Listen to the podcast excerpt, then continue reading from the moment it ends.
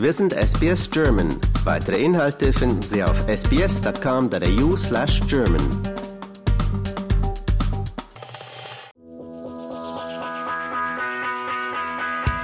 Hallo Leute, mein Name ist äh, Willi Rinas. Ich bin in 2007 als ein Rucksacktourist nach Australien gekommen und bin dann hier ein Jahr gewesen, wieder zurück nach Deutschland. Nach zwei Jahren Deutschland habe ich verstanden, dass äh, Meer und Sonne mir fehlt. Deswegen bin ich wieder zurück in Australien seit 2010 und habe hier so einiges erlebt seit den letzten 13 Jahren. Hallo Will, herzlich Hallo. willkommen oder Willi. Ja. Ich freue mich, dass du dir heute Zeit genommen hast. Das hört sich ja nun erstmal nach einer ganz klassischen Backpacker-Geschichte an. Yep, ganz genau. Ähm, ich bin quasi hierhin, ähm, damals in 2007 bin ich hingekommen mit meiner Freundin, jetzt ist meine Frau. Vieles erlebt, vieles gemacht, ohne Kinder gereist. Das war auf jeden Fall ein Abenteuer. Ihr kommt ursprünglich aus welchem Teil in Deutschland? Ich komme aus Osnabrück, seitdem ich vier bin. Meine Eltern sind Russlandsdeutsche aus Kasachstan. Bei uns in der Gegend gab es viele Russlandsdeutsche. Dementsprechend spreche ich auch noch Russisch. Ja, so witzig wie es doch ist. Ich spreche drei Sprachen, aber alle drei Sprachen mit dem Akzent. Also quasi spreche ich keine, keine Sprache perfekt. Hast du einen deutschen Akzent im Russischen und welchen Akzent hast du dann im Englischen? Die hören da so ein bisschen halt Slawik, Russisches, aber dann sagen die, ja, aber da kommt trotzdem noch Deutsches auch durch und dann sind die ein bisschen durcheinander und dann sage ich dass ich Russlandsdeutscher bin und dann sind die alle erleichtert, dass sie doch recht hatten. Wie habt ihr es denn dann geschafft, nach Australien zu kommen? Dauerhaft. Man muss mal ein bisschen naiv sein. Lass mal damit anfangen. Weil äh, so naiv wie wir waren, sind wir einfach nur als Touristen zurückgekommen, weil wir, wir haben nur ein Jahr ähm, Rucksacktourist gemacht, 2007. Und da mussten wir halt, äh, nach einem Jahr mussten wir ausreisen, zwei Jahre wieder in Deutschland gewesen. Und 2010 bin ich dann einfach nur mit einem Tourist Long Stay Visa zurückgekommen. Äh, Das war ein Sechs-Monats-Visum und äh, meine jetzige Frau Tanja, die war damals noch in Deutschland und ich bin quasi vorgefahren, um alles vorzubereiten mit meinem damals, äh, ja, mit memeinem Kollegen. Sergei Hämmerling, äh, ein bester Kollege, da haben wir halt, ich weiß nicht, ich glaube, wir haben hier ein bisschen zu viel Urlaub gemacht und nicht wirklich versucht, was auf die Beine zu stellen. Aber Gott sei Dank äh, durch meine alten Connections von 2007, Lev Ruth, auch ein russlandsdeutscher Auswanderer, der seit 2007, 2006 ausgewandert ist, äh, der hat mich dann connected mit einer Firma, einer russisch sprechenden Firma, die sich dann bereit erklärt haben, mich zu sponsern. Vieles geht halt über Connections, ne? Wenn du schon vor Ort bist, du die Leute triffst, äh, die Leute dich mögen, dann, dann öffnen sich auf jeden Fall viele Türchen. Und so ist das bei uns dann auch geklappt. Nach drei Monaten habe ich die Firma gefunden, ähm, AIS äh, in Brisbane hier auch Winham. Die haben halt äh, Pool Chlorinators gebaut für, für Swimmingpools große. Die haben mich dann gesponsert äh, für vier Jahre. Und dann hast du dich aber selbstständig gemacht. Eines der ersten Businesses ist halt klassisch Touristenführer. Das haben wir halt damals angefangen gehabt, ich und Tanja. Wir haben beide gearbeitet, Durchschnittsverdiener gewesen, äh, keine Sorgen, Geld kam rein, wir haben in der WG gelebt und dann haben wir halt was angespart gehabt, ungefähr 14.000 Euro haben wir uns einen Bus gekauft, Toyota Hiace und dann wollten wir halt Touristen rumfahren, weil ich die Gegend ganz gut kannte, ich mochte es mit Leuten zu arbeiten und im Endeffekt haben wir einen schönen Bus gekauft, aber es hat daran gescheitert, dass ich gar keine Ahnung hatte vom Business, gar keine Ahnung hatte vom Marketing. Und dann haben wir das ein Jahr lang probiert, aber das war viel zu schwer.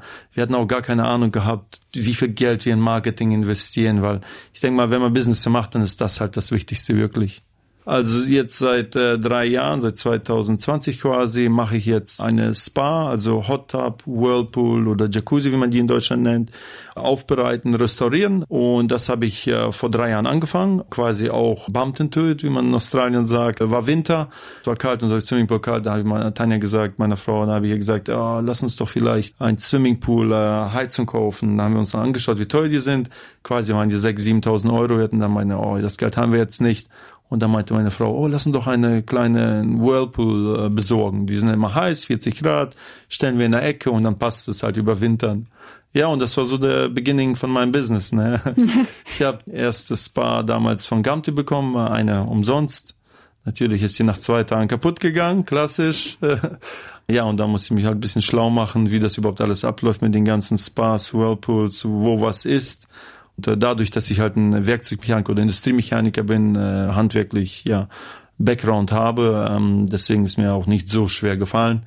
Habe ich die erste Spa fertig gemacht, dann habe ich die benutzt für drei Monate, aber das war ein altes Ding, 20 Jahre und äh, Und dann nach drei Monaten habe ich gesagt, ah, die nimmt uns nur Platz weg. Mhm. Habe ich verkauft und damals irgendwie 1900 Dollar verkauft, äh, Gewinn gemacht, habe ich mir gedacht, oh wow, so schwer war das gar nicht. und dann habe ich nebenbei mal gekauft, Jacuzzi Spas und wir haben halt ein Haus bei Brisbane, ähm, 1000 Quadratmeter, ein bisschen, äh, ja, ein bisschen Platz auch. Und im Endeffekt hatte ich dann ungefähr fünf, sechs, sieben Spas bei mir in der Garage drin. Die Autos mussten draußen, draußen geparkt werden und ich habe immer nur die Arbeit gesehen, konnte ich nicht wirklich abschalten.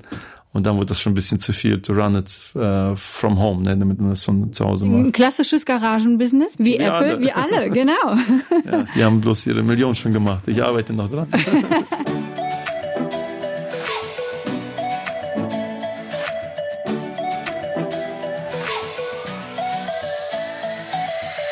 Ist das nicht erstmal eine große Investition, dass man die Spas ja erstmal aufkaufen muss? Also da steht ja eine Menge Geld rum bei dir in der Garage. Äh, ja, da steht ein äh, bisschen an Geld was rum. Ähm, einige sind günstig. Also neue Spas, die fangen von 4.000 Dollar an und die gehen hoch bis zu 30.000 Dollar eine Spa.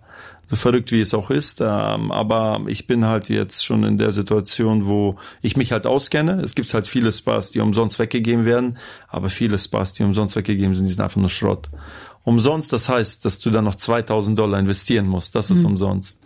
Und dadurch, dass ich halt schon weiß mittlerweile, ähm, was ich kaufen soll, ich bin quasi wie, wie so ein äh, Autohändler mehr mhm. oder weniger. Ich weiß, was ich kaufen muss, ich weiß, wie viel ich ungefähr investiere. Ich mache alles halt ähm, legal, damit bloß nichts passiert, weil Strom und Wasser ist halt gefährlich.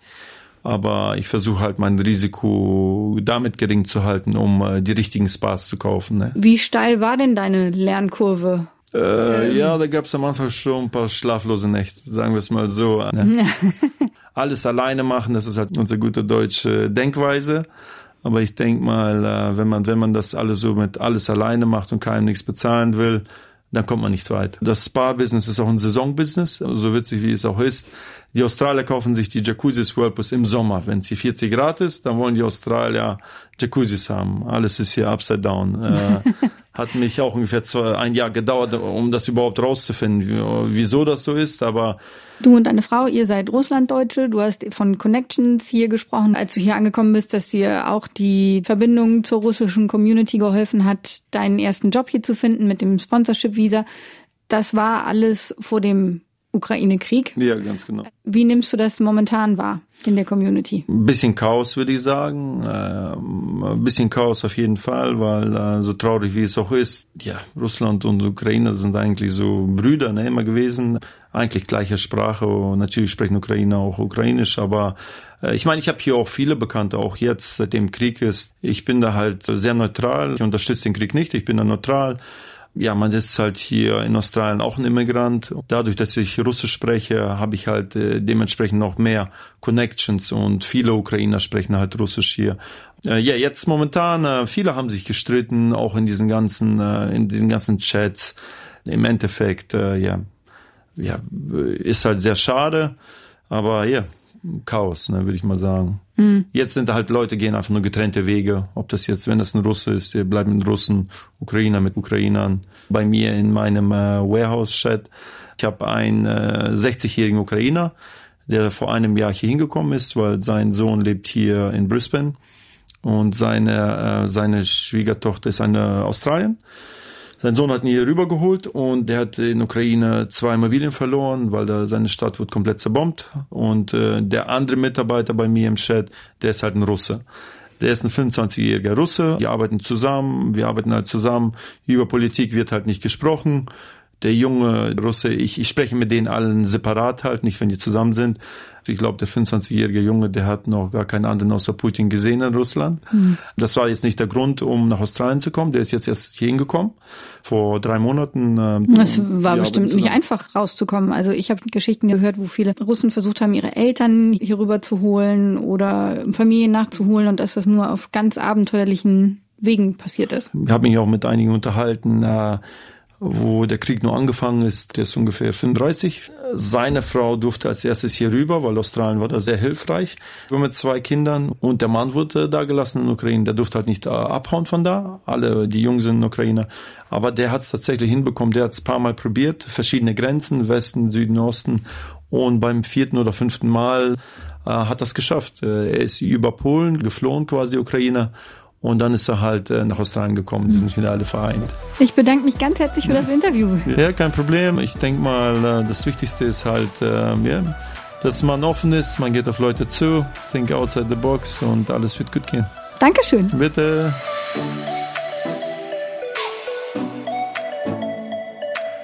Katharina Lösche für SBS Audio.